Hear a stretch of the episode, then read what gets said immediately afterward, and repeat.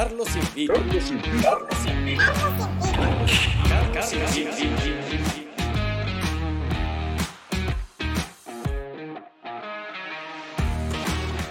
Estamos al aire. Perfecto. Aquí estamos, Carlito. ¿Cómo estás, Luis? ¿Tanto tiempo? Bien, ¿y tú? Bien, compadre. Bien. ¿Tanto tiempo? ¿Todo bien?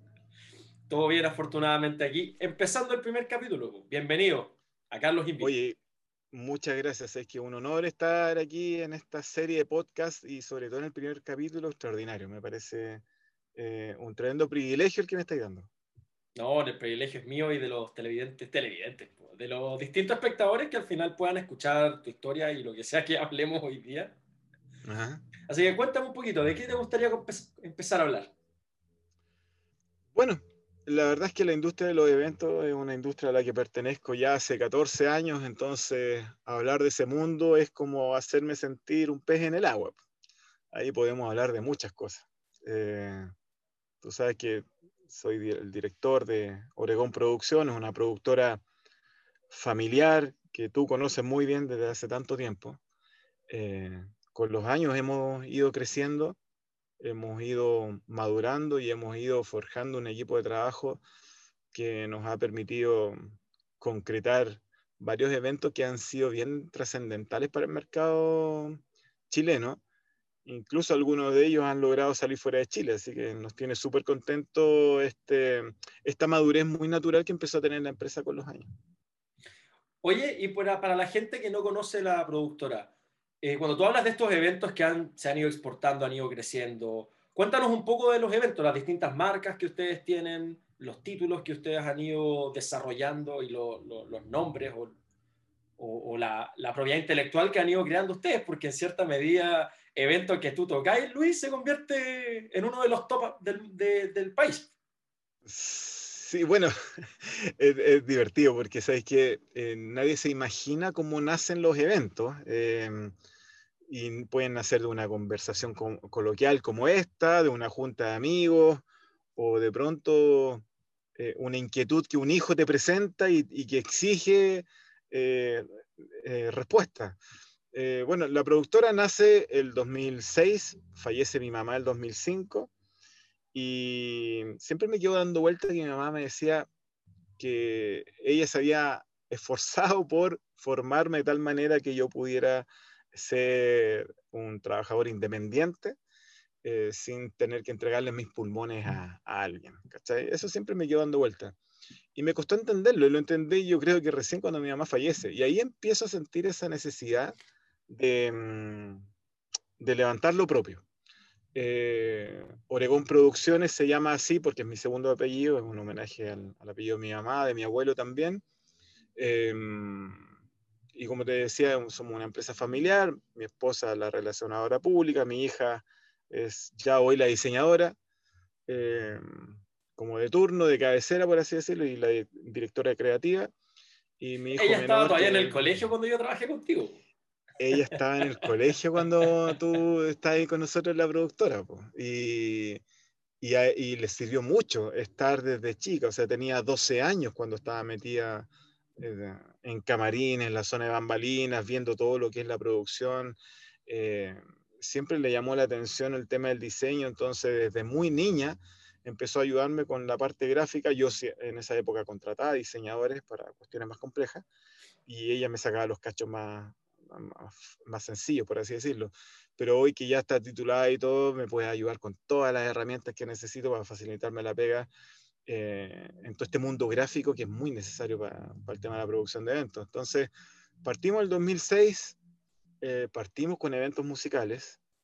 Eh, yo tenía, eh, por una cuestión de, de, de gusto propio, eh, yo tenía muchos discos de guitarristas, siempre me gustó el rock, pero en algún momento me cansó la voz de, los, de, de estos frontman que están al frente de, varias bandas.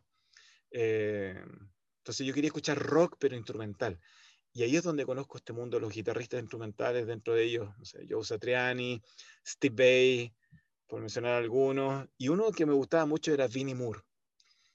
Y yo tenía esos discos, me encantaba escucharlos y en algún momento dije, me encantaría hacer un concierto como homenaje a los grandes guitarristas. Un, un super concierto a nivel mundial que se hizo hace varios años atrás que se llamaba G3, tú lo conoces muy bien. Sí, yo fui, yo no me acuerdo qué año fue la verdad, pero hubo el, un G3 donde vino Joe Satriani, John Petrucci y Eric Johnson. Me acuerdo. Y Eric Johnson. Y yo conocí a Eric Johnson porque cuando vi que venía Petrucci, yo que soy fanático de Dream Theater, cuando ah. vi que venía John Petrucci, empecé a investigar a este tercer guitarrista que yo no ubicaba mucho para saber, conocer los temas y aprovechar al máximo la experiencia de ir. Y claro, pues empecé a investigar el, al guitarrista Eric Johnson y es una máquina. Seco, seco. yo no lo conocía. Es, es, tremendo guitarrista, muy diferente al resto que estaba en ese cartel. Sí, de todas maneras. Em, y yo conocí en, por ahí por el 2005-2006 conocí este concierto G3 donde aparece Paul Gilbert, Steve Bay y Joe Satriani. Imagínate la tripleta. Y en algún momento salió Gilbert, entró Eric Johnson, tal como decís tú. Entonces, la verdad que eh, los conocí en DVD y quedé fascinado con la puesta en escena, con todo. Yo dije, me encantaría hacer algo así, pero con guitarristas chilenos y como haciendo un homenaje a estos grandes guitarristas internacionales. Jamás se me pasó por la cabeza eh, traer alguno de ellos a Chile. o sea, si uno, uno de, de, tus sueños, entre comillas, era, o uno de los, de los objetivos de, de, crear la Guitar Fest era hacerle un homenaje a estos guitarristas y mencionaste a Vinnie Moore, ni cagando pensaste que un par de años después lo iba a estar trayendo. No, pues imposible. No, en, en ese momento yo quería hacer una especie de show tributo al G3. ¿Cachai? Y buscar guitarristas que, que tocaran más o menos parecido a Gilbert, a Steve Bay y, no sé, a quién más, a, a mismo Satriani, y levantar un show, pero en un teatro, que sea una cuestión bonita, una especie de noche de gala de guitarristas, ¿cachai? Y por ahí en el camino fui conociendo músicos, y un guitarrista que conocí acá en la quinta región, me dice, eh, oye, ¿por qué no hacemos mejor una competencia escolar de guitarristas? Eh, invitamos a todos los colegios y así van los papás y todos pagan su ticket y, y si invitáis a un cabro chico a ir la mamá y el papá y todo, o sea, él tenía una visión muy comercial del tema. Yo la verdad que quería hacer un, una cuestión bonita, eh, chora, eh, si comercialmente rendía, perfecto, pero si no, bueno, de alguna manera yo iba, ya tenía más o menos en mente amortiguar ciertos costos con, con el tema de los auspicios. Pero bueno, levantamos ese primer Guitar Fest que finalmente se transformó en una competencia que fue en busca del mejor guitarrista de la quinta región. Y em, tuvimos como invitados, y ahí fui súper bien asesorado, eh, por amigos que tenían mis mismos gustos musicales, y trajimos a quienes en ese momento eran los guitarristas eh, más respetados a nivel nacional y que lo siguen siendo. Alejandro Silva como eh, cabeza de cartel, le seguía Claudio Cordero y Gabriel Algo. Entonces fue un show fue bonito. 2007, ¿o no? 2007. 2007. Sí, porque yo, ese, año participé, pues, llegué a la segunda ronda. Llegaste a la segunda ronda, bueno. Me acuerdo perfecto, me acuerdo perfecto porque una de las cosas que me destacaron fue que mi tema era, era original, no era cover. Y en, esa época, y en esa época yo estaba con mi banda de rock progresivo, del colegio, imagínate, del colegio. Yo me acuerdo que le llamé toda la atención, sí, pues sí, o sea, más o menos, más o menos. Pasar a segunda ronda. Pues, no gané, bro. No, pero, no, pero tocáis bien. Yo me acuerdo que tocáis súper bien. Y en algún momento cuando TVN más adelante nos pidió una nota, me acuerdo que tú fuiste eh, y enchufaste la ah, guitarra y pues, apareciste en cámara mientras ellos hacían una, una especie de nota reportaje del concierto que se venía ese fin de semana para los panoramas de, de las noticias. Pero bueno, levantamos esa primera versión y fue súper meritorio porque no tuvimos más de 40 días de promoción, o sea, poquito más de un mes, súper poco. Eh, en ese momento no se invertía tanto en Internet, por lo tanto dejamos los pies en la calle con volanteo, con afiche, con todo eso.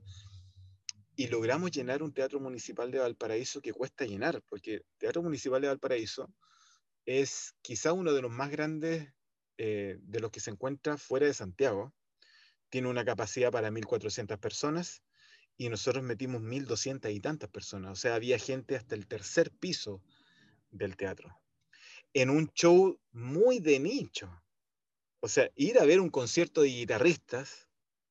De rock. La verdad es que de rock, no sé si era tan atractivo como para llevar tanta gente, pero había fila que daba vuelta casi a la manzana del teatro al momento que hicimos el ingreso público. Y fue notable, la verdad es que quedamos súper contentos con los resultados y nos dimos cuenta que efectivamente había un nicho que estaba ansioso de algo así. Pero lo descubrimos ahí, en la prueba. Eh, me acuerdo que invertimos una cantidad de X de plata, no recuerdo la cifra exacta, y no ganamos ni uno, sino que la misma plata que invertimos se nos, vino de regreso con la suma de los auspicios más la venta de tickets y todo eso. O sea, comercialmente no fue una buena fórmula, no la planificamos muy bien, pero sí fue un excelente aprendizaje que nos ayudó después a poder esquematizar mejor o estructurar mejor comercialmente cada evento, cada cosa que hacíamos. Claro, pero la experiencia fue notable. Claro, me imagino, ¿no? Y en cierto sentido, claro, tú puedes decir que el, el, evento en sí puede haber sido malo o no un gran éxito económicamente, pero viéndolo de manera aislada. Pero, por ejemplo, para la gente que, que visite tu página web, cuando vea eh, el listado de experiencias o las franquicias, se va a dar cuenta que la Guitar Fest ya va en su doceava versión. Entonces tú podrías decir, chuta, una inversión, entre comillas, de ganancia cero, pero una, pero una en, plata, pero una ganancia en experiencia, en contacto, mm. en, en, know-how de cómo hacer eventos de este tipo, claramente dos años después se pagó.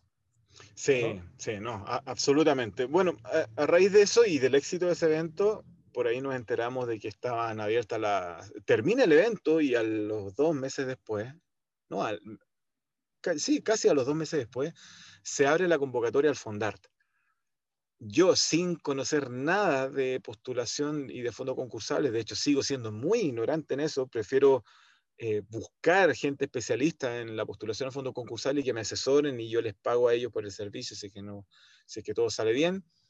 Y por ahí encontré a alguien que me asesoró, postulamos, él vio muy potente el evento, por lo tanto dijo esto va para ganador sí o sí, él tenía experiencia en fondos concursables, postulamos y ganamos.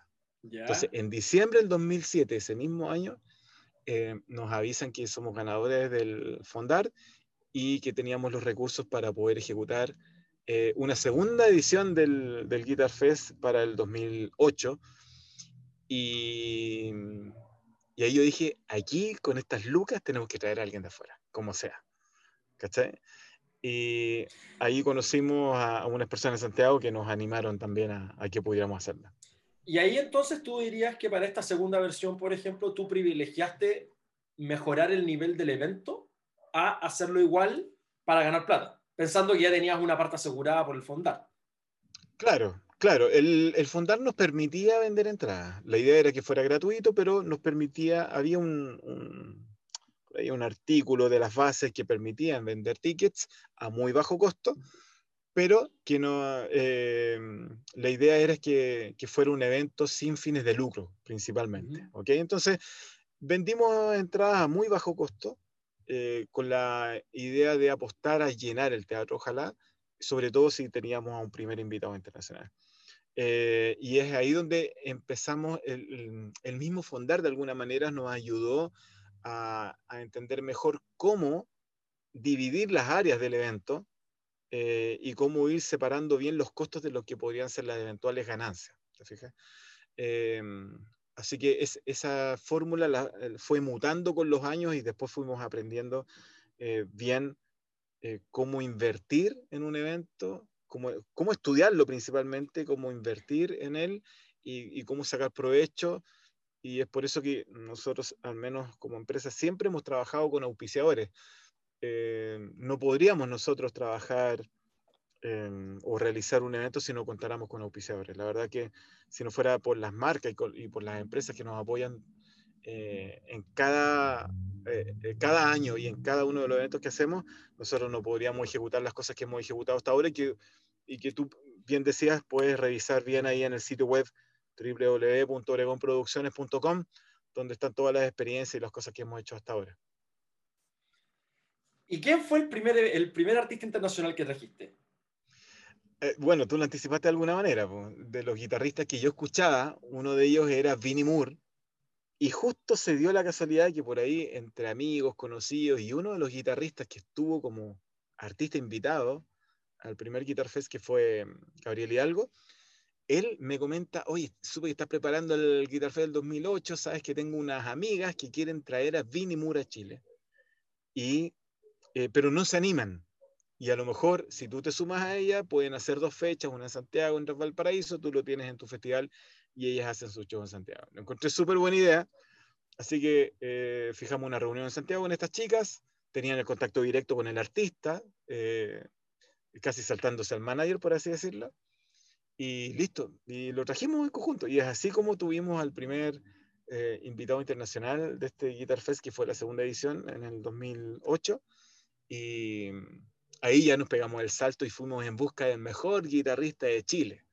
Entonces se amplía el área de cobertura de la competencia, tuvimos gente inscrita de varias regiones a través de Internet. En esa época Facebook era, eh, era menos comercial que hoy. Hoy hay que pagar para que logres un alcance importante en redes sociales, sobre todo Facebook e Instagram, pero en esa época uno publicaba algo y si, si lograba, si tenía cierto impacto, se masificaba muy rápidamente, así que casi no invertíamos en redes sociales como se hace hoy en día en términos de marketing digital. En esa época, simplemente si uno era hábil con la publicación, podía tener sumamente buenos resultados y yo creo que eso nos ayuda a que el evento se diera a conocer rápidamente a nivel nacional. Y, ese año, yo te diría que casi como que se posiciona como el Festival de Guitarras de Chile. Eh, porque tenía un carácter muy interesante. No solamente era una competencia de inscripción gratuita para jóvenes músicos o jóvenes guitarristas que querían dar a conocer su talento y que buscaban ser el mejor de todos, a lo mejor llevarse un premio o algo, sino que también un festival que cuenta con la visita de un súper invitado internacional, quien además es el que entrega el premio al ganador de la competencia, ahí en vivo en el escenario. Entonces se transforma en un evento muy rico, muy atractivo eh, que la gente ha sabido valorar, gracias a Dios, acá en el país, y que nos tiene muy contentos porque ya, ya tenemos 12 versiones en el cuerpo de ese festival y ya lleva haciéndose cuatro años en Argentina, lo vendimos como franquicia argentina, y el año antes pasado, el 2019, eh, realizamos la primera edición en México, em, también lo logramos vender como franquicia ya, así que eso nos tiene súper contentos. Claro que en México como el evento ya es conocido en Latinoamérica, ya con 12 años, la verdad que el evento ha metido mucho ruido y hemos traído artistas internacionales muy potentes a Latinoamérica. Con ellos hemos armado algunas giras, incluso eh, para que el, viaje de estos artistas sea atractivo, ¿cierto? Venir desde tan lejos a Latinoamérica por una sola fecha no vale la pena. Entonces, eh, hacer varias fechas con ellos eh, ha permitido que el, que el evento sea muy conocido en Latinoamérica en general. Y cuando llegamos, cuando estábamos como estudiando el mercado mexicano, alguien se nos adelanta, alguien allá olió como buen mexicano de que íbamos con el evento, patentó el nombre antes que nosotros, y, pero bueno, no, no caímos en las redes, cambiamos el nombre, eh, allá se llama Guitar War, y sí mantuvimos el logo, la imagen, ¿cierto? La característica eh, estética del evento, pero allá se llama Guitar War, pero es el, mismo Guitar Fest que hacemos acá. Las mismas características. Oye, Luis. gratuita, abierta para toda la comunidad joven del país. Oye, Luis, y una pregunta. En el momento que te das cuenta que podrías traer a Vinnie Moore, ¿qué sentiste? Así es como, como ver a uno de los, a un oh. dios. No, claro. a los que son eh. rockeros es como traer a uno, uno de, los, de, los, de los grandes elementos del mundo de la guitarra moderna. No, claro que sí. Y, para qué hablar de lo que vino después. O sea, para un rockero, por ejemplo, después trajeron a Richie Kotzen de Poison, trajeron a Doug Aldrich de Whitesnake, trajeron a Kiko Loureiro de Angra y Megadeth. Y, suma y sigue nombres importantes del rubro. Entonces, ¿qué, ¿qué sentiste? ¿Qué, así como, ¿qué, ¿qué, qué, te pasó por la mente cuando te diste cuenta que esta oportunidad, esta posibilidad de traer a Vinnie Moore era real? Claro, mira, yo, yo siempre he sido muy contenido en general en, mis sensaciones. Eh, se me revolvía el estómago saber que íbamos a traer a nuestro primer invitado internacional y que iba a ser nada menos que Vinnie Moore, eh, un, guitarrista norteamericano legendario, eh, pieza fundamental del, grupo UFO de Estados Unidos, uno de los maestros del shred a nivel internacional, entonces uno de los mejores guitarristas del mundo, entonces la verdad que me tenía muy entusiasmado, pero yo tenía esa alegría contenida porque nunca me he quedado tranquilo hasta el día del evento, hasta como quien dice, cuando nace el bebé. Ahí recién es como que me siento tranquilo, recién ahí celebro, recién ahí disfruto.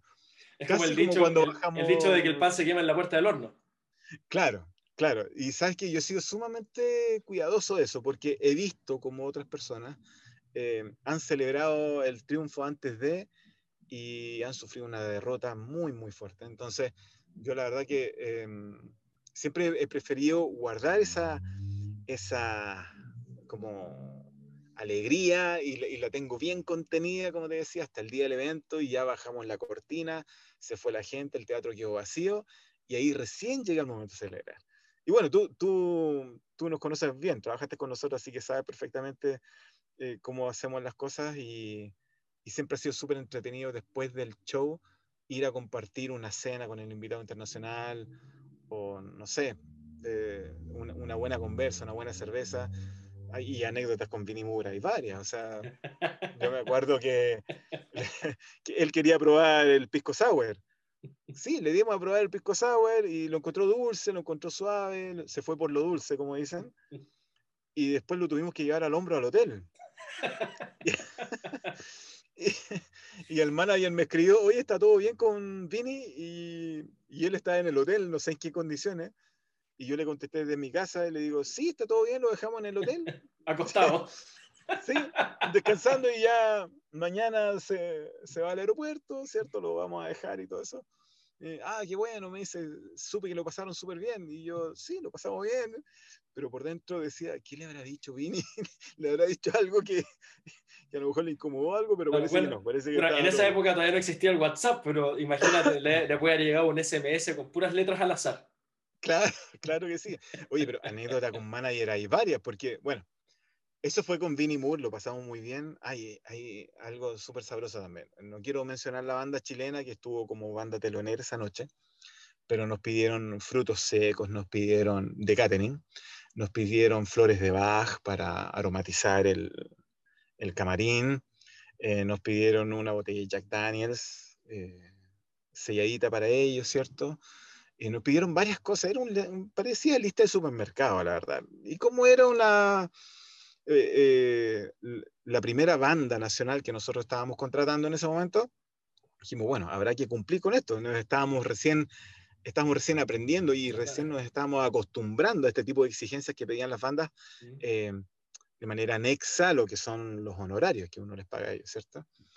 Em, y voy al camarín de Vini y le pregunto, Vini, ¿qué quieres de catering? Y me dice, "Mm, lo que sea. Yo dije, no, pero lo que sea, ¿qué? O sea, Es muy amplio. claro, frutas, no sé, pensé lo más sofisticado, será una tabla de sushi, cualquier cosa y todo. Me dice, no, me dice, una pizza a la española. Yo dije, como Pizza Hut, una cosa así. Sí, o cualquiera. Dije, mira, hay una que se llama Telepizza que está acá cerca, que ahí podemos pedir una, no sé si te parece. A ver, veamos. Y le mostré el menú, me dijo, sí, una pizza a la española esa y una Coca-Cola. Dije, no puedo creerlo. Vinny Moore me pide una pizza la española con Coca-Cola y los otros tipos me estaban pidiendo la media lista. O sea, no podía creerlo. Eran más vivos los, los nacionales que los Claro. internacionales que teníamos en ese momento al frente. Claro, ¿quién, quién fue el que una vez nos pidió un completo? ¿Fue Doug Aldrich?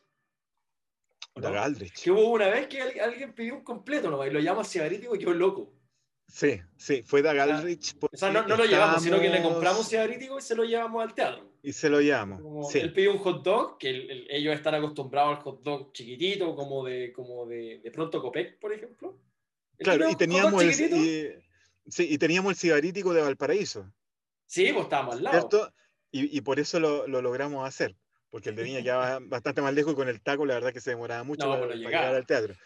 Claro, y con, con Aldrich fue, fue choro ¿no? lo, lo que pasó porque, primero que todo, guitarrista de Whitesnake, eh, logramos llegar a él y no, fue nada fácil, acepta la invitación y él no vino por la plata, porque siendo guitarrista de Whitesnake, o sea, eran muchas las lucas que ganaba.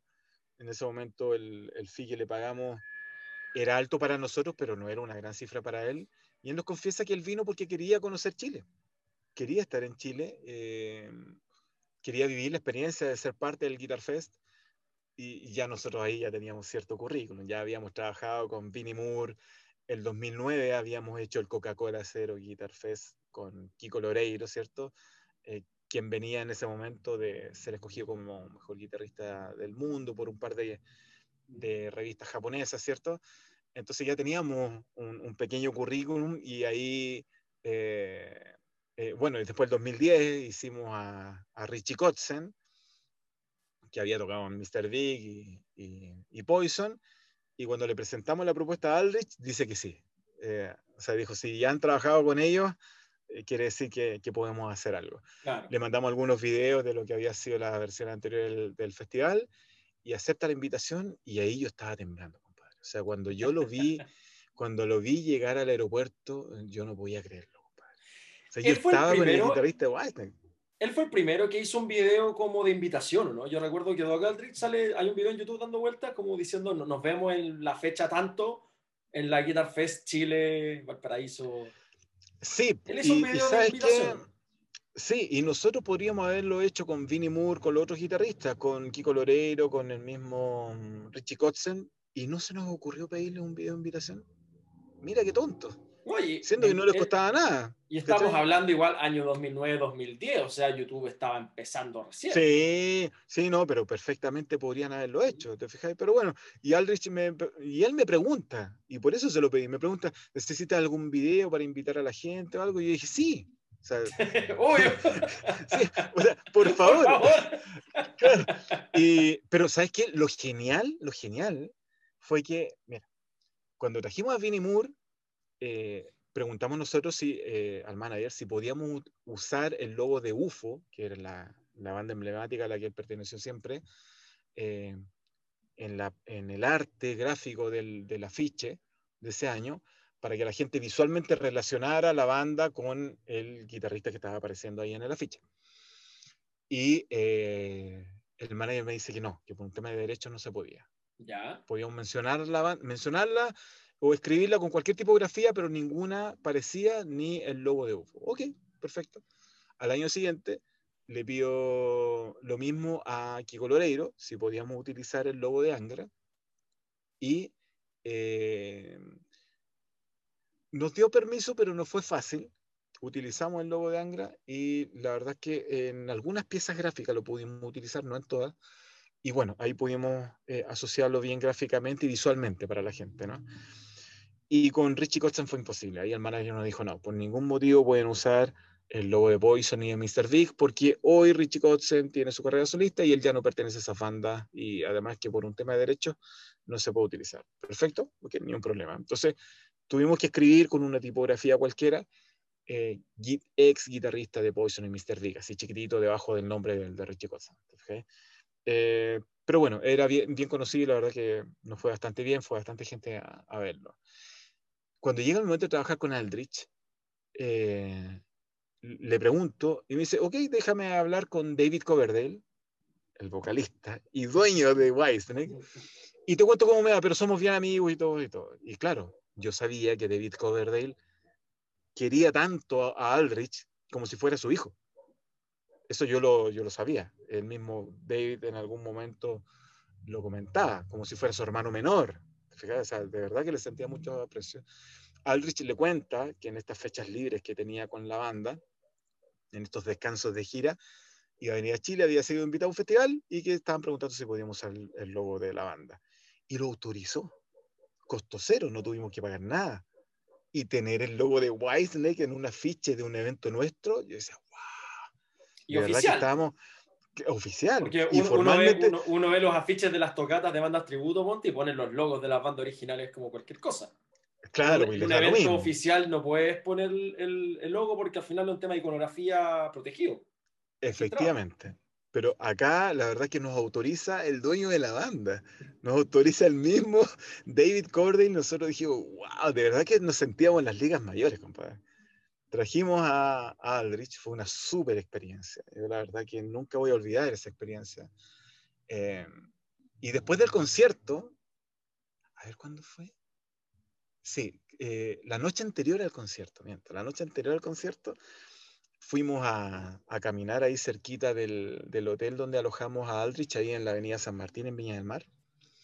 Y encontramos un pub andamos ahí toda la, toda la producción, éramos como 12 personas, 15 en ese momento, nos metimos a un pub y había una animadora muy simpática de la que hasta ahora somos amigos.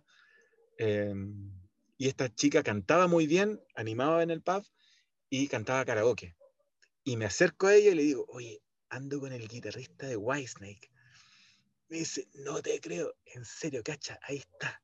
Y le muestro la foto del celular, la foto de Aldrich tocando ahí con David Coverdale al lado. Mira, le muestro la foto y, y lo ve. No, qué bueno. Entonces le digo, ¿tenía algún tema de Whitesnake para, para hacerlo cantar karaoke y todo, para sorprenderlo? Claro, me dijo, empezaron a buscar y encuentran Is This Love, el lento, ¿cierto? Y ahí, y ahí la Carla lo presenta y la gente incrédula miraba, decía, ¿será verdad, será no? Y cuando aparece el video, ¿cachai? Y Aldrich en esa época no tocaba en Whitesnake, en la época en que fue grabado Is This Love, pero aparece el video con la música y todo, aparece Aldrich y la gente automáticamente empieza a buscar en sus celulares si efectivamente era el guitarrista Whitesnake, el que estaba al frente, ¿cachai? Entonces, muchos dijeron, sí, él, ¿cachai? ¡Guau! Y se empieza a generar un ruido ambiente, una mesa empieza a meter bulla, la otra también, se crea una reacción en cadena y, y se ríe Dak, toma el micrófono y empieza a cantar con ella, ¿cachai? En, inglés, obviamente, todo el cuento. Dak no hablaba nada español, así que yo le iba traduciendo un poco y lo pasó a la raja, pues, Y después termina de cantar y unas gallas que habían en una mesa lo invitan a servirse algo y bueno, yo le dije, parece que vas a estar bien acompañado, le digo, esto se lo dejo en la mesa. Mientras vuelvo a la mesa de producción para coordinar algunas cosas para el día siguiente, que al día siguiente teníamos el show. Y pedimos alguna cerveza, alguna cosa, y yo de lejos lo veía y lo estaba pasando increíble. Estaba acompañado por, por tres tipas ahí en una mesa, y estaba abrazado con dos de ellas ahí conversando y todo. Canchero, pues era el guitarrista, bueno, ¿qué, ¿qué, le voy a pedir? ¿Cómo eh, compites con eso? Claro, ¿qué, ¿qué, podía hacer? Así que después él mismo se nos acerca y dice, oye Luis, disculpa que estaba compartiendo ahí. Sí, tranquilo, no te preocupes. Y, ahí y pidiendo disculpas. Sí, y oye, salud por Aldrich y todo así, salud, le pedimos una cerveza y todo. Y, y sabéis que estaba súper contento, estaba súper bien. Eh, la manager, que es una chica europea en esa época, me hablaba por mensaje de texto y yo le respondía que se quedara tranquila, que estaba todo bien, que lo estaba pasando bien. me dice, sí, veo que sí. Claro, y me manda la foto que Aldrich le había mandado, que se sacó así como una selfie con la chica y se la manda. así que bueno, pero la verdad es que lo pasamos súper bien con él. Cuando yo quise pararme para pagar la cuenta, al rato después, eh, quise desenfundar rápido para que Aldrich no me viera, y me paro y voy directo a la caja. Y cacho que se levanta de la mesa y viene como detrás mío. Acelero el paso, ¿ya? voy llegando a la caja, saco mi tarjeta, hola, vengo a pagar esta, cuenta y toda la cuestión. Eh, claro, me dice. Y se pone al lado y me dice, eh, hey Luis, ¿todo bien? Y yo le digo, sí, todo bien, estamos listos ya, vamos a ir a descansar porque mañana tenemos el show. Y me dice, ah, ok, pero no te preocupes, yo invito. Y dije, no, no, no, para nada, no te preocupes, yo, yo invito, no te preocupes. Y vamos a descansar para que mañana y me mira serio, ahí le cambia la cara, me toma el brazo bien fuerte, así me lo aprieta y me dice, Luis, yo invito. Ah, no, no era una, una oferta, era, era, un, era un, decreto. y yo, y yo eh, ya. sí, lo, lo, que, lo, que, usted diga, jefe. Pero, tampoco así que, a pelear con él. Po. Claro, entonces le digo a la cajera, disculpa, él insiste en pagar la cuenta y todo. Claro, me, pasa mi tarjeta y él paga con la suya, ¿cachai? Y todo. Y me dice, pero tranquilo, todo bien. Yo dije, no, todo bien, no, te preocupes. Eh, y me abraza y todo, me dijo, o que lo, lo, he pasado muy bien. Así que nos fuimos a descansar y al día siguiente hizo un show increíble. No sé si te acuerdas de ese show, pero la verdad es que tocó clásicos de su época en, eh, cuando tocó con Ronnie James Dio, ¿cierto? Después de lo que fue eh, otra banda de él, en la que él, a la que él perteneció que se llamaba Burning Rain y también eh, algunos temas que eh, súper clásicos que tocaba con Whitesnake, obviamente, que era su banda de turno en ese momento. Y la verdad es que lo pasamos súper, súper bien. Fue una muy rica experiencia y maduramos mucho en cada una de esas, de esas fechas, en que cada artista internacional con su know-how, con su trayectoria eh, siempre nos enseña algo. Y seguimos aprendiendo hasta el año, hasta el año antes pasado, cuando trajimos a Guthrie Govan, considerado por sus pares como el mejor guitarrista del mundo por lejos desde hace harto rato. Eh, un, tipazo, un, gallo así, pero eh, sumamente sencillo, sumamente sencillo, em, que, que, nos enseñó mucho también y, y, un tipo sumamente exigente también, porque el nivel al que toca él, la verdad es que hay que estar en términos de producción eh, o como, como productores de eventos tenemos que estar muy a la altura para poder trabajar con esos artistas. Tú, tú, quedas mal con uno de ellos y después difícilmente te van a dar la posibilidad de, trabajar nuevamente con ellos. Además de que el, dentro de las exigencias técnicas el desde debe ser muy alto. Sí, sí. O sea, ni, hablar cuando, cuando trajimos después, el 2015, a Marty Friedman. Yo anduve detrás de Marty Friedman por mucho tiempo. Marty Friedman, eh, primer guitarrista de Megadeth, ¿cierto? De la, de la formación legendaria de Megadeth. Eh, que los fans de Megadeth de, hace muchos años quieren ver nuevamente en la banda, pero está difícil. Un guitarrista que se fue a vivir a Japón hace más de, de 13 años ya está casado allá, está muy japonés él para pensar, para actuar, para todo, y sumamente exigente, o sea, ahí no podíamos fallar. Nosotros, ¿sabes? Me acuerdo que tuvimos el escenario eh, listo y dispuesto para él, em, yo te diría que casi con dos horas de anticipación a que él llegara a pisar el escenario para hacer la prueba técnica. O sea, teníamos todo ya al día, porque ya todas las experiencias anteriores nos venían diciendo qué hacer y cómo hacerlo. Estuvimos bien, bien a la altura. Él quedó muy contento y lo que, lo que me dejó muy, muy contento fue cuando lo fuimos a dejar al aeropuerto y nos dice, eh, ¿sabes qué, Estoy sumamente feliz. Eh, cuando, eh, aquí quiero hacer un paréntesis cortito. Cuando un gringo te dice algo, no te lo dice por quedar bien. El gringo es sumamente honesto. Si el gallo te dice algo es porque realmente lo siente. Y, y por eso me quedé tranquilo me abraza y me dice, Luis, estoy súper contento por la experiencia que viví este fin de semana con ustedes y créeme que si vuelvo a Chile va a ser para trabajar con ustedes nuevamente. Y cumplió, porque así ha sido. De hecho, cuando vuelve el 2018, en conjunto con, con nuestros partners de Argentina, con los, eh, con los que hacemos el Guitar Fest, el Guitar Fest allá, eh, le armamos una gira por Latinoamérica y lo llevamos a Ciudad de México y hicimos un show allá con, con él. No fue un Guitar Fest, pero nosotros nos encargamos de levantar ese show allá, que fue nuestro primer show en Ciudad de México. Fue un golazo, la verdad que nos fue muy, muy bien. Y ahí la exigencia fue mayor porque ahí lo regimos a Latinoamérica con su banda de músicos desde Japón. La primera vez había venido solo. Entonces fue una muy linda experiencia y, y cada año con cada uno de esos artistas siempre aprendemos algo nuevo. Así que ha sido sumamente enriquecedor cómo cada evento y cada cada nueva idea que uno pone sobre la mesa te va enseñando a ti mismo a, a madurarla y con el tiempo a, a, poderla transformar en una mejor experiencia aún para el, para el público, para la audiencia.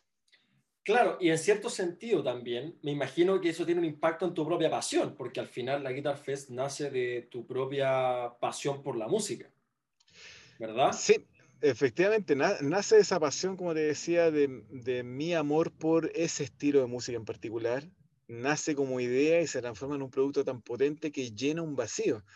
Cuando nosotros llegamos con el Guitar Fest la primera vez a Argentina, el 2016, en esa época trajimos a Greg Howe, el ex guitarrista Michael Jackson, fue un golazo en Argentina.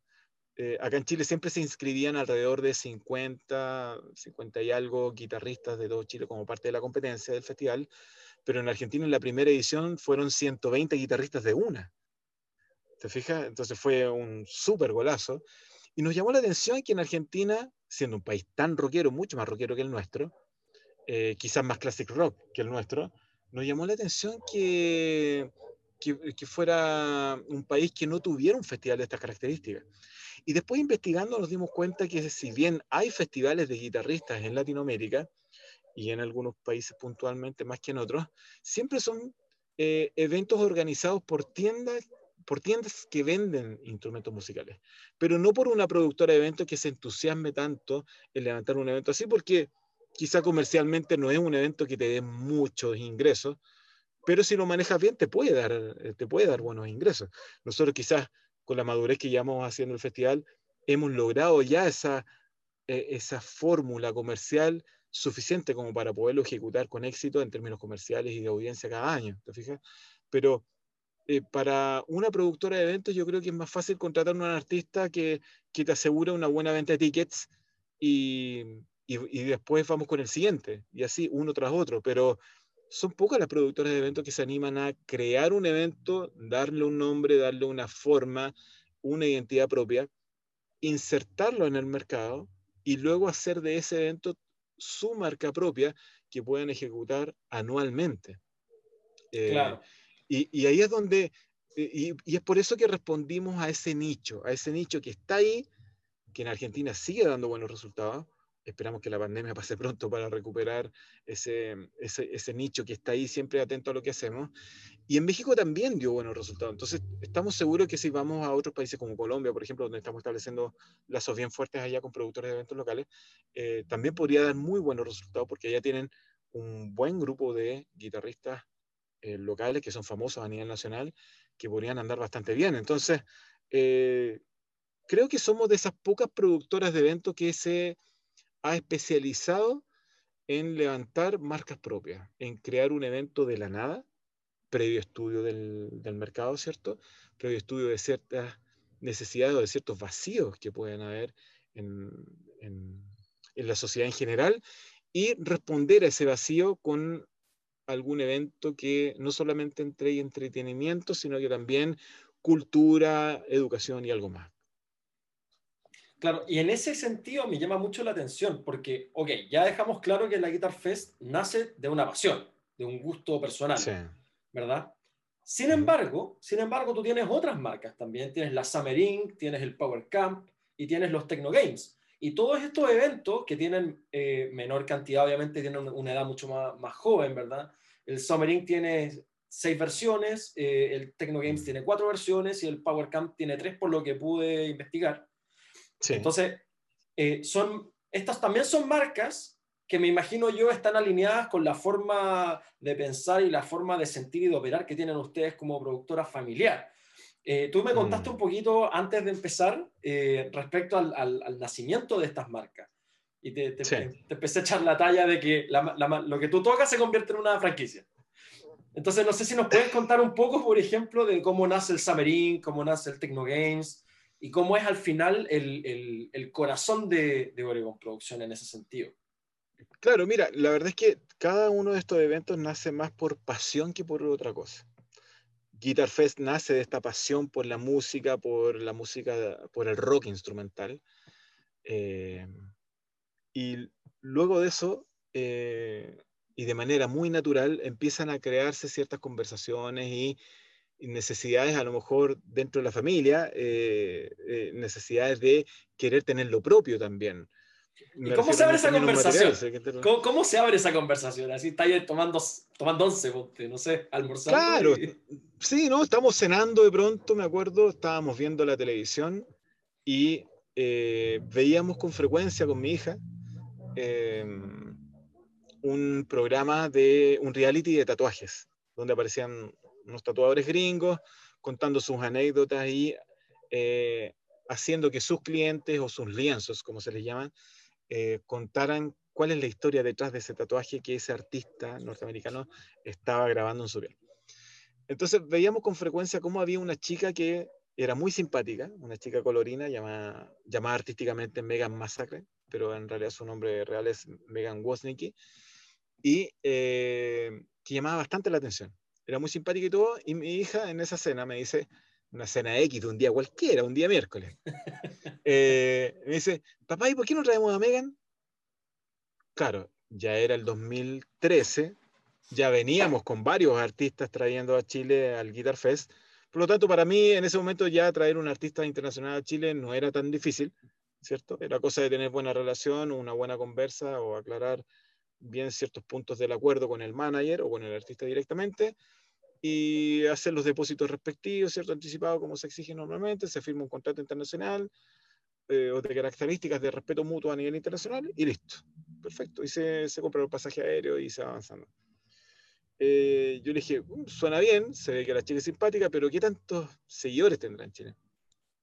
Me dijo, la verdad no sé, pero ¿por qué no le escribí y todo? Bueno, le escribo a, su, a sus redes sociales y me responde el manager. Y me responde más o menos rápido, así como al día subsiguiente. Y le pregunto cuáles son las condiciones para trabajar con ella, queríamos traerla a Chile y todo.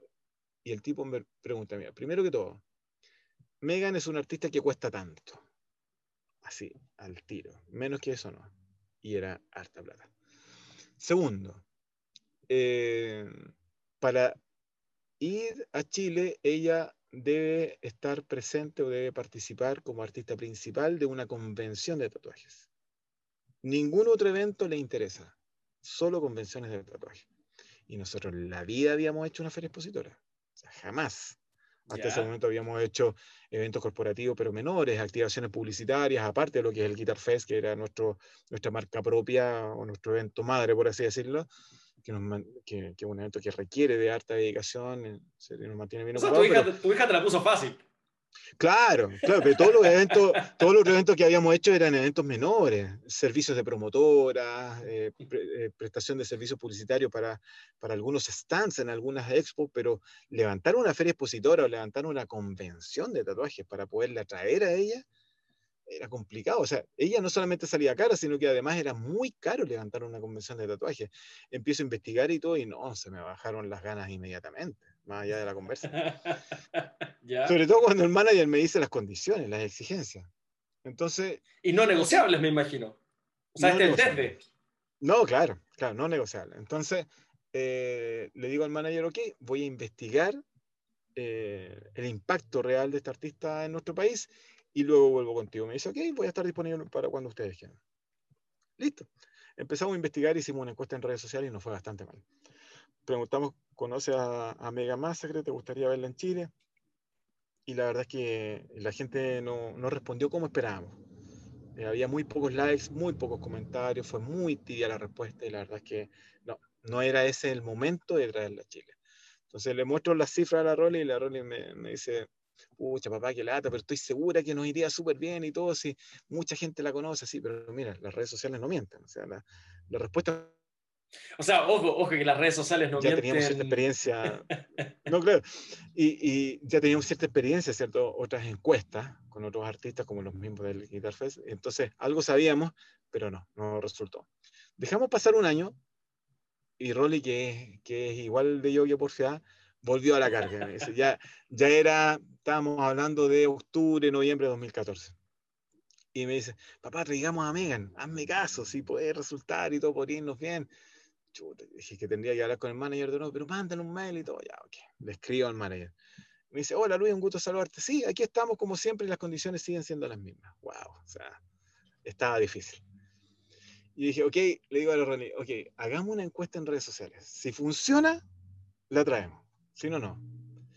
Hago una encuesta, subo una foto de ella y se llena de comentarios. El posteo se llena de corazones, se llena de likes, se llena de comentarios y dije, wow, parece que sí. Voy con el manager, le pido un descuentito, alguna cosa, no, no había caso. Eh, No hay me crimen en la duda. Claro, me manda el contrato y aquí es donde viene lo complicado, porque una de las cláusulas de ese contrato decía, decía que, además de todo lo complejo que ya era levantar una convención de tatuaje, traer a la tipa a Chile, pagarle todo lo que estaba cobrando, ¿cierto? En su manager y todo. eh, además venía una cláusula en el contrato que decía que si la productora audiovisual con la que Megan trabajaba en Estados Unidos la llamaba y la requería para la grabación de un capítulo de su serie en televisión, ¿cierto? Que se transmitía por TV Cable y todo, eh, chocaba con la fecha del evento, ella le iba sí o sí dar prioridad a su programa de televisión, eh, lamentablemente en desmedro del evento para el que estaba siendo contratada, por lo tanto, ella podía venir al evento, pero en una fecha en la que a ella le acomodara. Ya. Ya no en la fecha que nosotros necesitábamos. Y ahí se nos ponía complicado, porque si hacíamos una convención de tatuaje tenía que ser en una fecha donde no compitiéramos con otras convenciones de tatuaje que en ese momento ya se hacían en Chile y que tenían más o menos un calendario ya bien copado en el país. Entonces, la, la única fecha que nos acomodaba era verano Y si lo hacíamos en la quinta región, Valparaíso, Viña, genial porque en, esa época antes del COVID, eh, verano, es, verano, es verano es quinta región. Claro, y es sinónimo de quinta región inmediatamente, sobre todo para la gente de Santiago. Eh, y en las encuestas mucha gente de Santiago eh, respondía positivamente a, que trajéramos a esta chica. Entonces, dijimos, bueno, aquí se, se, nos pone difícil la pista, pero la encuesta había dado buenos resultados, entonces deberíamos intentarlo. Y recuerdo que firmo el contrato, lo escaneo y me la jugué. Ya. Sí, pero a ojo cerrado. Se lo mando al tipo por mail, me confirma el recibido, me dice, ok Luis, aquí están los datos para el depósito, ojalá lo puedas hacer dentro de estos días. Y, y apenas llegue el depósito, ustedes pueden ya anunciar a Megan y en ese momento yo te mando las fotografías oficiales para que ustedes hagan todo el arte gráfico y todo lo cuento. ¡Wow! Y me acuerdo que cierro el computador, mi señora estaba regando en el jardín y me mira y me dice, ¿qué te pasó? ¿Qué hiciste? claro, quizás qué cara tenía yo. Y le digo, parece que me mandé una grande. ¿Pero qué hiciste? Firmé contrato con Megan. No, me dice. Otra vez, Luis. Claro, otra vez. ¿Qué hiciste? Entonces cierra la llave del agua, me abraza, me da un beso y me dice, no, mi amor, te va te va a ir bien. Ahí está el sofá. Claro. hoy no duermes en la habitación, hoy duermes en el... Bueno, la cosa es que, eh, bueno, pasaron los días, hice, hice el depósito, ¿cierto? Entonces, hace cuánto pasa una semana, me manda el arte gráfico, eh, posteamos el primer afiche y fue una locura, Carlos. Pero fue una locura, así, pero no podíamos creer la cantidad de gente que reaccionó positivamente al evento. Finalmente, y para no hacer tan, tan latera la historia, asistieron más de 5.000 personas. Yo jamás había vendido esa cantidad de tickets. Eh, económicamente fue muy bueno el evento. Fue de muy alto costo también, pero fue un buen evento. Aprendimos mucho, nos hicimos asesorar, gracias a Dios, por eh, tatuadores que entendieron que nosotros queríamos profesionalizar y subirle el pelo, por así decirlo, a las convenciones de tatuaje. Y aquí quiero volver un poquito atrás en la conversación.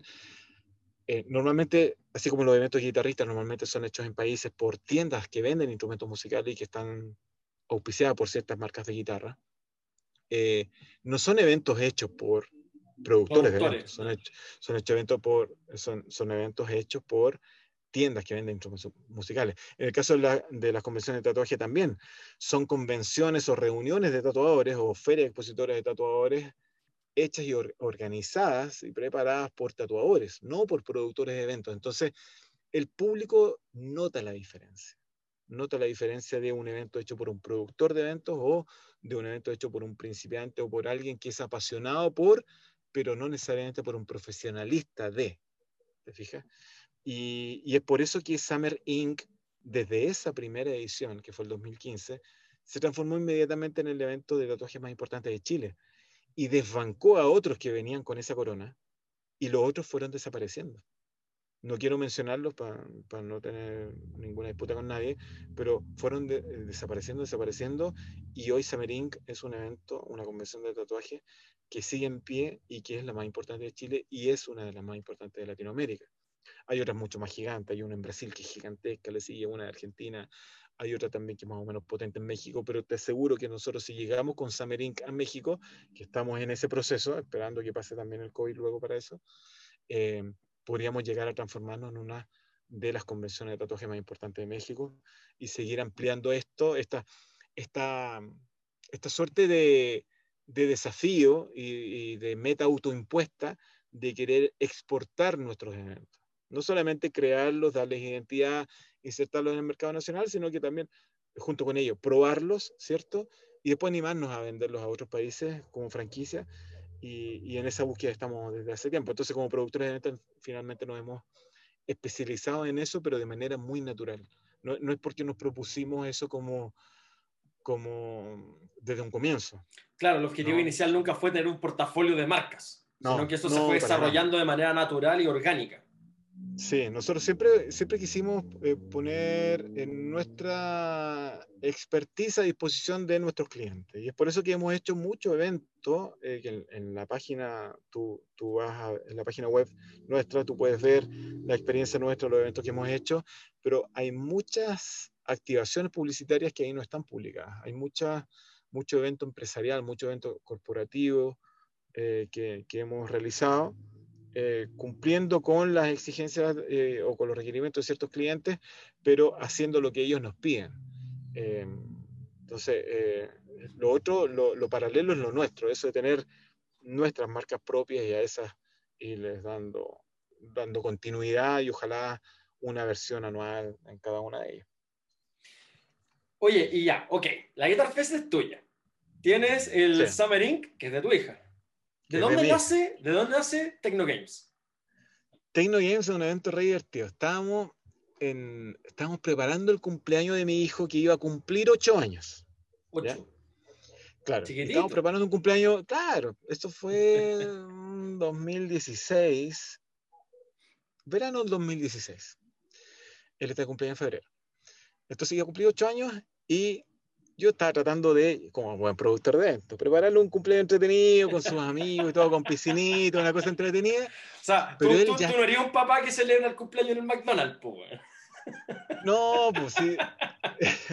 No, prefiero hacer algo yo, pues, aunque sea, oye, y, me sale hasta más barato hacer algo en un lugar chulo, pero bueno.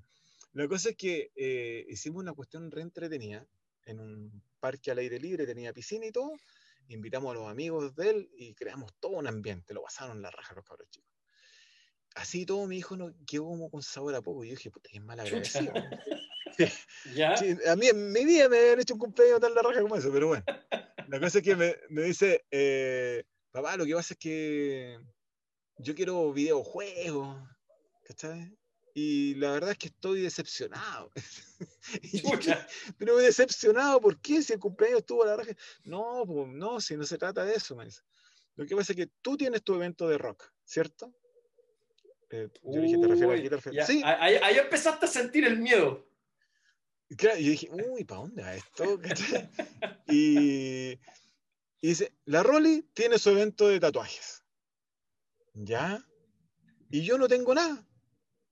Dije, pero, pero que eres chiquitito, o sea, ¿y qué, te gustaría tener tu propio evento? Sí, me gustaría tener mi propio evento.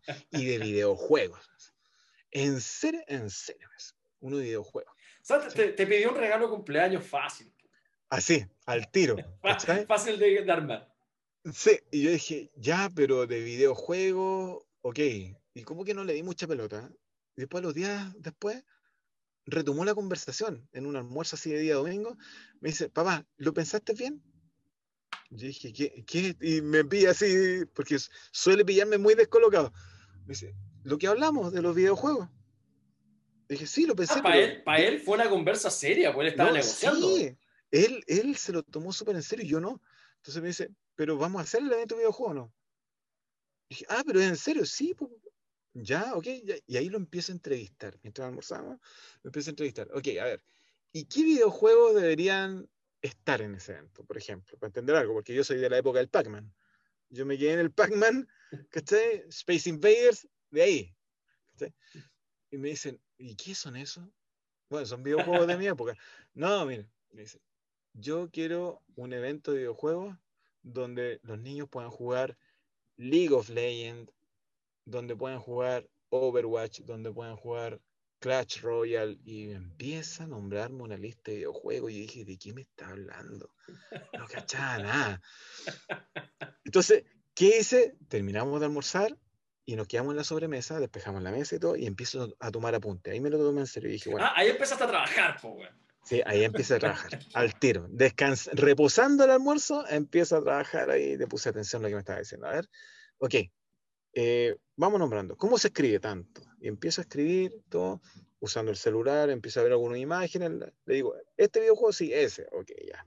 Y empiezo a hacer una lista de unos, yo creo que unos 7, 8 videojuegos, más o menos de los que él me mencionó, y le empiezo a preguntar, ok, ¿y cómo debiera ser eh, un evento? Mira, deben haber niños disfrazados, así, con cosplays diferentes. Ya, ok, y ahí yo dije el tiro. Invito a los fans de Star Wars que vayan con su cosplay para que sea toda una onda chora, entretenida, ¿cierto? Eh, ¿Qué más? Y tienen que haber competencias con premios. Ya armamos competencias de, de los videojuegos, ¿cierto? dentro de los temas tecnológicos, tú ya tenías eh, relación con marcas. Por la Guitar Fest una vez lo hiciste con Kingston. Entonces ya, ya, tenías conexiones dentro del mundo más tecnológico ya. Ahí yo, ahí yo tenía muy buena onda con el jefe de marketing de Kingston, Kingston que había sido la marca principal del Guitar Fest 2012 con Doug Aldrich de Whitesnake. Así que eh, yo dije, aquí voy a tomar apunte, voy a llamar a este flaco y le voy a preguntar, mira, tengo mi hijo que quiere esto, ¿qué hacemos? claro, ¿qué hago? Y listo. ¿Y, ¿Y qué más? Ya, y tienen que haber tiendas para comprar peluches, para comprar recuerdos, poleras y todo. Ya, perfecto, tiendas. Ok. ¿Qué más? Y alguna tienda también para comprar cosas ricas, como, no sé, no sé, cualquier cosa, sándwiches, ya, listo, y ya, ok, para que la gente se mantenga durante el día en el evento hay que tener una especie de patio de comida chiquito, no sé, una cosa Listo, ok, ¿y qué más? No, eso, eso. Algo fácil, y, papá, ah, no, y me dice, ah, espérate, espérate, espérate, es que tiene que ser gratis, para que vayan todos los niños. Y lo oh. pasen súper bien. Y dije, pero gratis, y yo ahí pensando rápido, ¿y cómo lo hacemos? Si nosotros hasta ese momento, cada evento que hacíamos era con 20 tickets. Era nuestra fórmula de negocio. Se hace un evento, se contrata al artista, bla, bla, se tira todo al Excel, se, determina cuánto se cobra por entrada, se pone a la venta los tickets y ahí vamos jugando, ganando, perdiendo, lo que sea. O sea, tu, tu, hijo se la jugó por darte vuelta a la fórmula.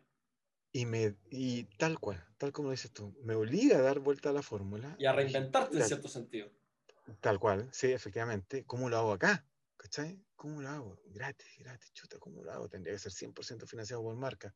Pero ¿qué marca? Aquí tengo que sí o sí hablar con el flaco de Kingston y que ojalá a través de él yo pudiera llegar a otras marcas, ¿te fijas? Pero eh, tampoco quiero ser tan iluso, a lo mejor me manda a freír mono nomás y, y, listo, porque muchas marcas dicen, ok, pero tú, eh, ¿cuánta experiencia tienes en lo que me estás proponiendo? tengo años de experiencia, perfecto, ok, ¿son demostrables? Sí, ¿de qué manera? Tanto, listo. Ok, y van, porque las marcas no, no llegan y van a ojos cerrados cualquier cosa que uno los invita. Eh, bueno, la cosa es que lo entrevisté, tomé apunte de todo y, y, me generó ahí un pequeño dolorcillo de cabeza, ¿cómo resuelvo esto?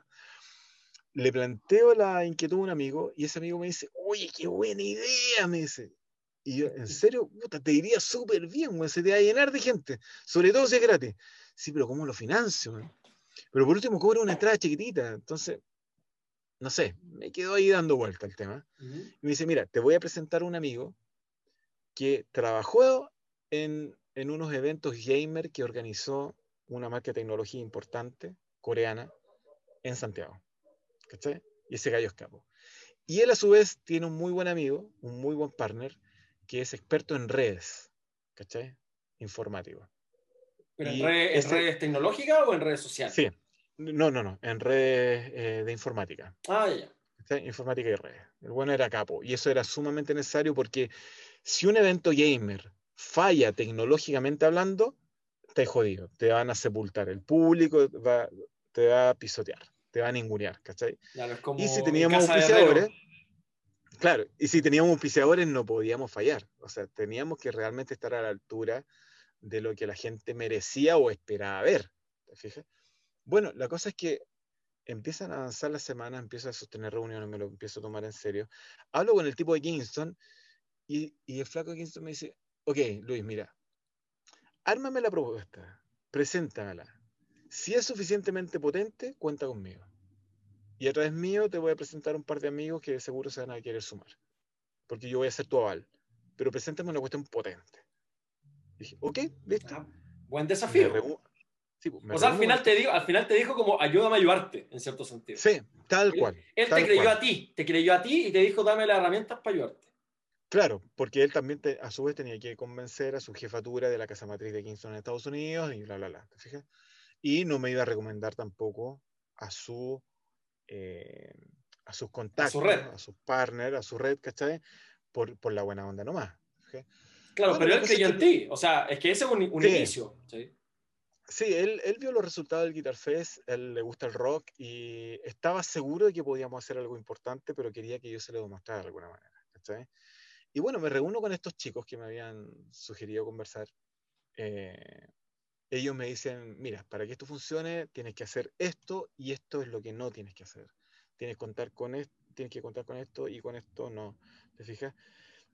Y bueno, empezamos a darle forma al evento armo la presentación, se la mando al tipo de Kingston, y me dice, ok, cuenta conmigo, compadre. Perfecto. Entrada liberada, listo. Aquí necesitáis mínimo tres marcas con, no sé, una X cantidad de miles de dólares en total. Yo te voy a presentar a un amigo de otras dos marcas gamer y vamos a ir los tres, ¿cachai? Aquí yo los convenzo, no te preocupes. Y se armó. Se arma el evento, como era gratuito, lo hicimos en una universidad que tiene la carrera de informática como una eh, de sus, carreras principales. Por lo tanto, técnicamente la universidad ya contaba con, ese, em, con, esa red de Internet suficientemente potente como para poder levantar el evento allí. Y listo. Ahí los chicos que contraté finalmente, que eran estos dos asesores, se entendieron directamente con el director de la carrera y los profesores de informática de esa universidad y levantamos el evento que técnicamente resultó muy bien y en términos de audiencia también. Nosotros esperábamos 1.500 personas y llegaron finalmente 2.700. O sea, hubo un momento en que eh, hubo gente que se quedó fuera y que estaba esperando que salieran algunas personas para poder entrar. Fue un evento sumamente exitoso, eh, gratuito, pero llegó muy buen nivel de público, que era el nivel de público que, que las marcas esperaban ver. Y al ser gratuito, la gente iba con algunas lucas en el bolsillo, obviamente, porque no habían gastado en, el pago de un ticket, en el pago de una entrada, por lo tanto adentro se lo gastaron todo, entonces las tiendas que llevamos se fueron todas súper contentas, fueron, en venta les fue muy bien, el patio de comida que levantamos también les fue muy bien, y estas marcas cuya finalidad no era vender al público final, sino que eh, consagrar su presencia de marca en este tipo de eventos para ayudar a a ese recordatorio que, la gente necesita al momento de decidir qué marca comprar, ¿cierto? Y, ellos levantaron unos showrooms, unos stands ahí donde invitaban a la gente a que probara los computadores y probaran sus productos y la verdad que fue una súper rica experiencia.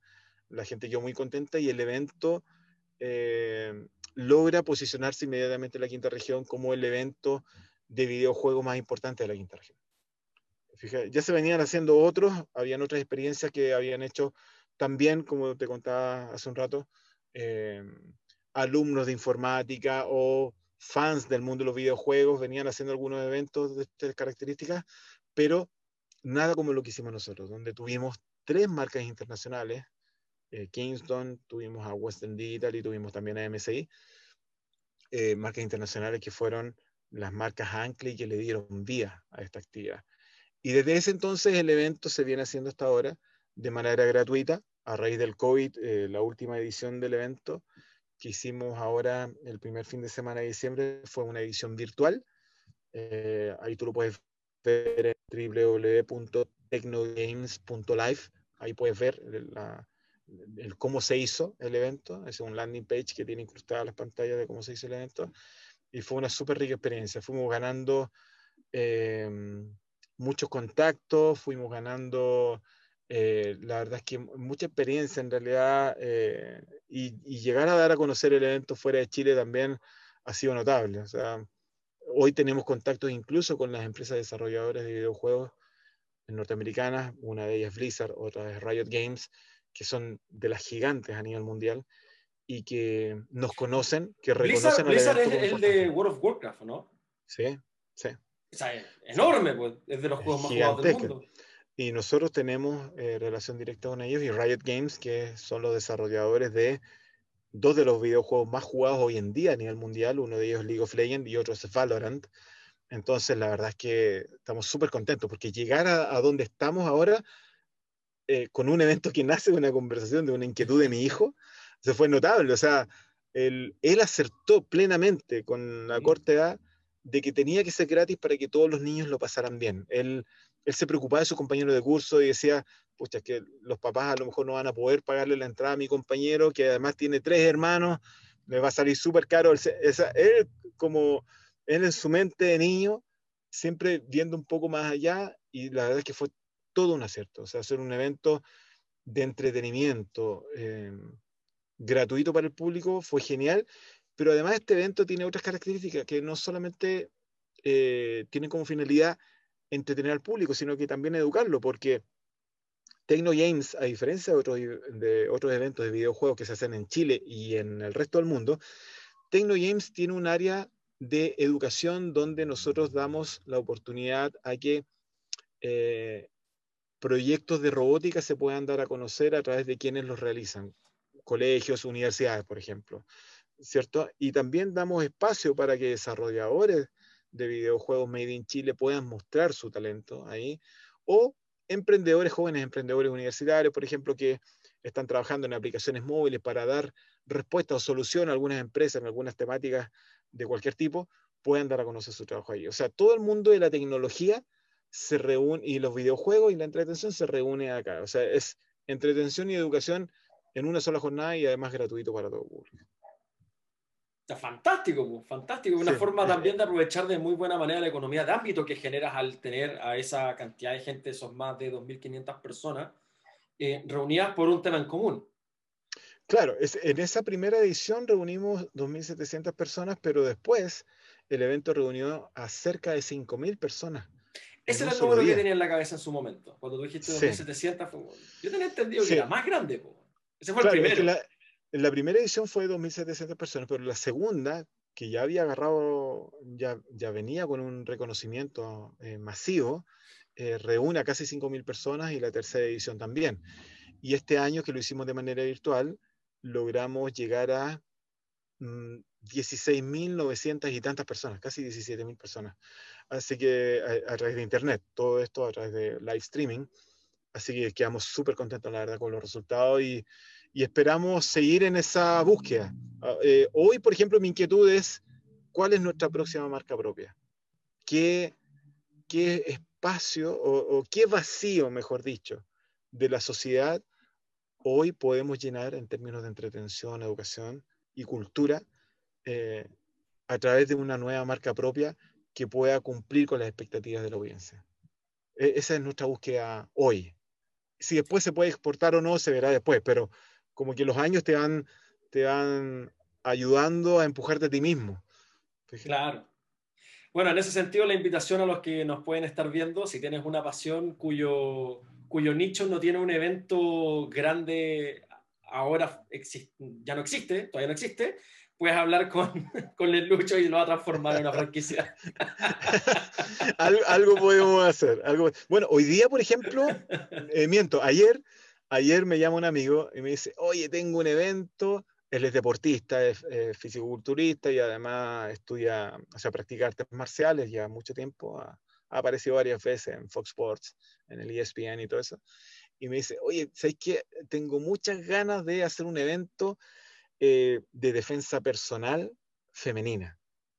A raíz de, de, tanta noticia negativa que ha aparecido en televisión con respecto a los femicidios y todo eso, él siente que hay una, y yo creo que muchos sentimos lo mismo, que hay una necesidad importante en la mujer de saber defenderse eh, ante este este, esta gente tan detestable, ¿no?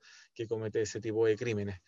Em, entonces, él quiere hacer un evento orientado hacia eso, especialmente hacia eso.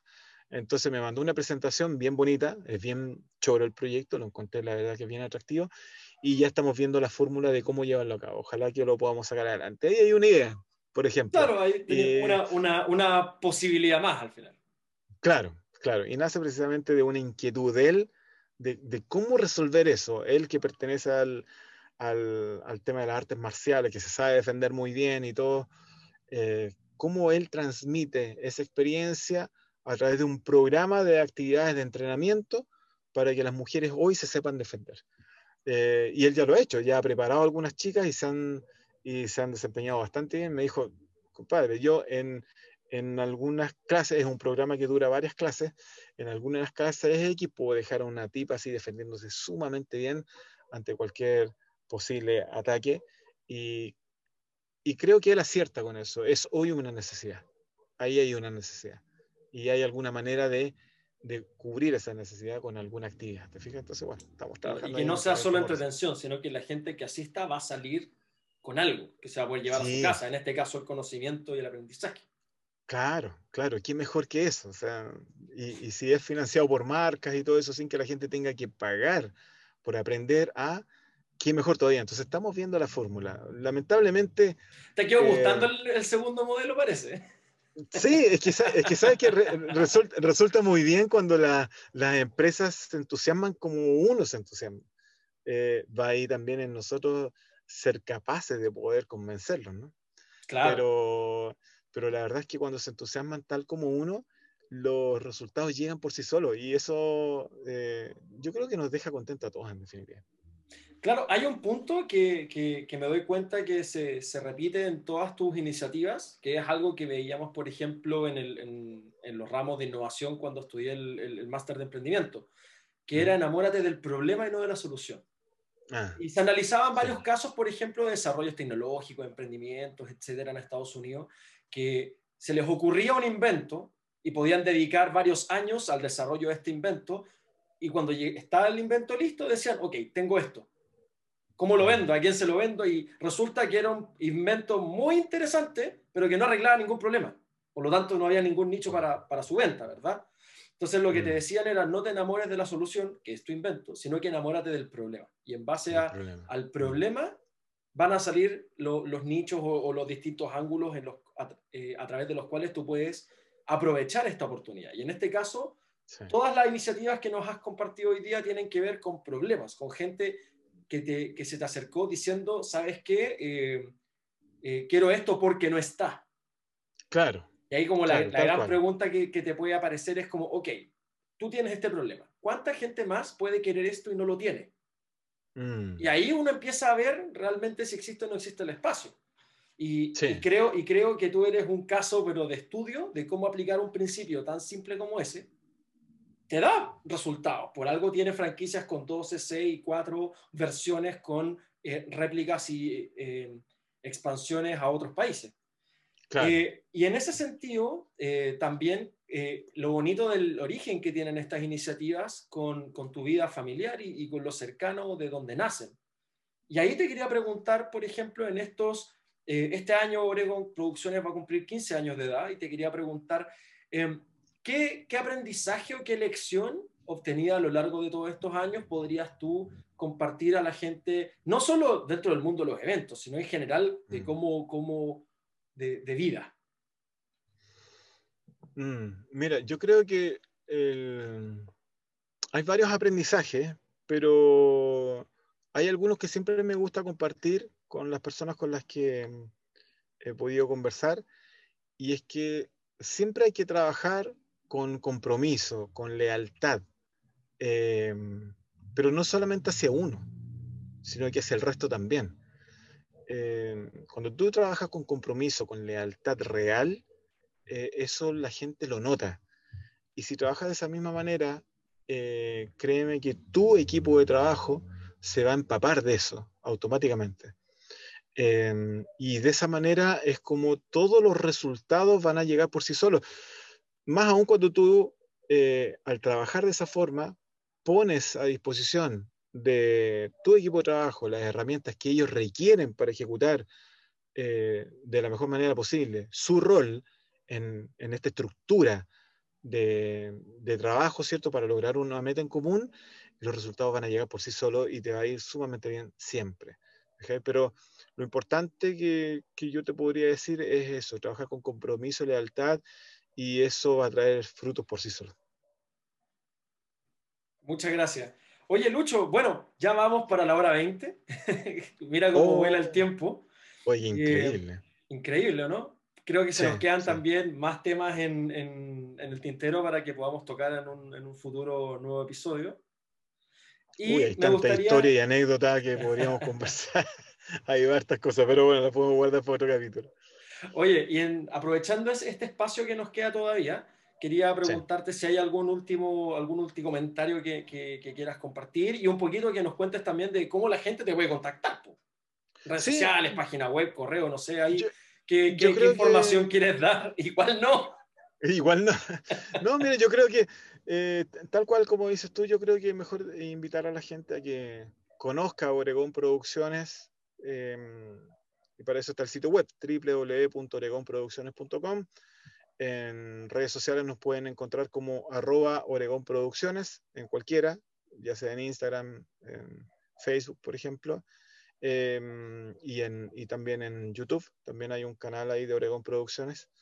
Em, donde pueden ver algunos videos, resúmenes de los eventos que hemos hecho, que, la imagen habla por sí sola, como se dice siempre, y la verdad que hay unos videos, resúmenes muy buenos ahí, em, que, pueden hablar muy bien de las cosas que, hemos hecho. Así que ojalá nos ubiquen ahí a través de las redes y, puedan empaparse un poco más de lo que hacemos y si en algún momento requieren de nosotros para algo, que nos contacten. Eh, siempre es bueno conversar, eh, transmitir ideas y y cómo, cómo sabes si en algún momento se ejecuta algún nuevo proyecto, tal como dices tú, que nazca de la inquietud, ¿cierto? O, de ese vacío que, que falta por llenar en, en, algún ámbito de nuestra sociedad y que pueda transformarse en alguna nueva experiencia, en algún nuevo evento a futuro. Claro, de todas maneras.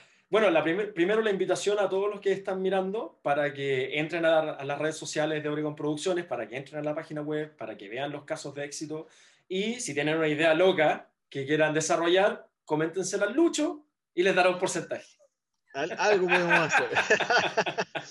bueno, hablando, hablando de eso, de enamorarse del problema y no la solución, bueno, nosotros estábamos hablando la otra vez. Eh, yo te comenté del mundo de los juegos de mesa cuando tú me hablaste de Tecnogames. Estuvimos hablando un rato y te comenté respecto a eh, los juegos de mesa y las distintas ferias y festivales que hay y de que hay, mm. hay todo un mundo.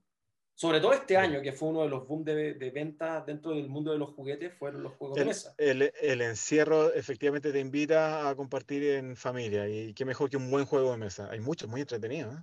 Claro, y bueno, ahí uno de los próximos capítulos que vamos a publicar eh, viene Nicolás, un amigo mío que es dueño de una tienda de juegos, que él estudió un diplomado en, no me acuerdo el detalle, el nombre técnico, pero era así como pedagogía a través de juegos de mesa.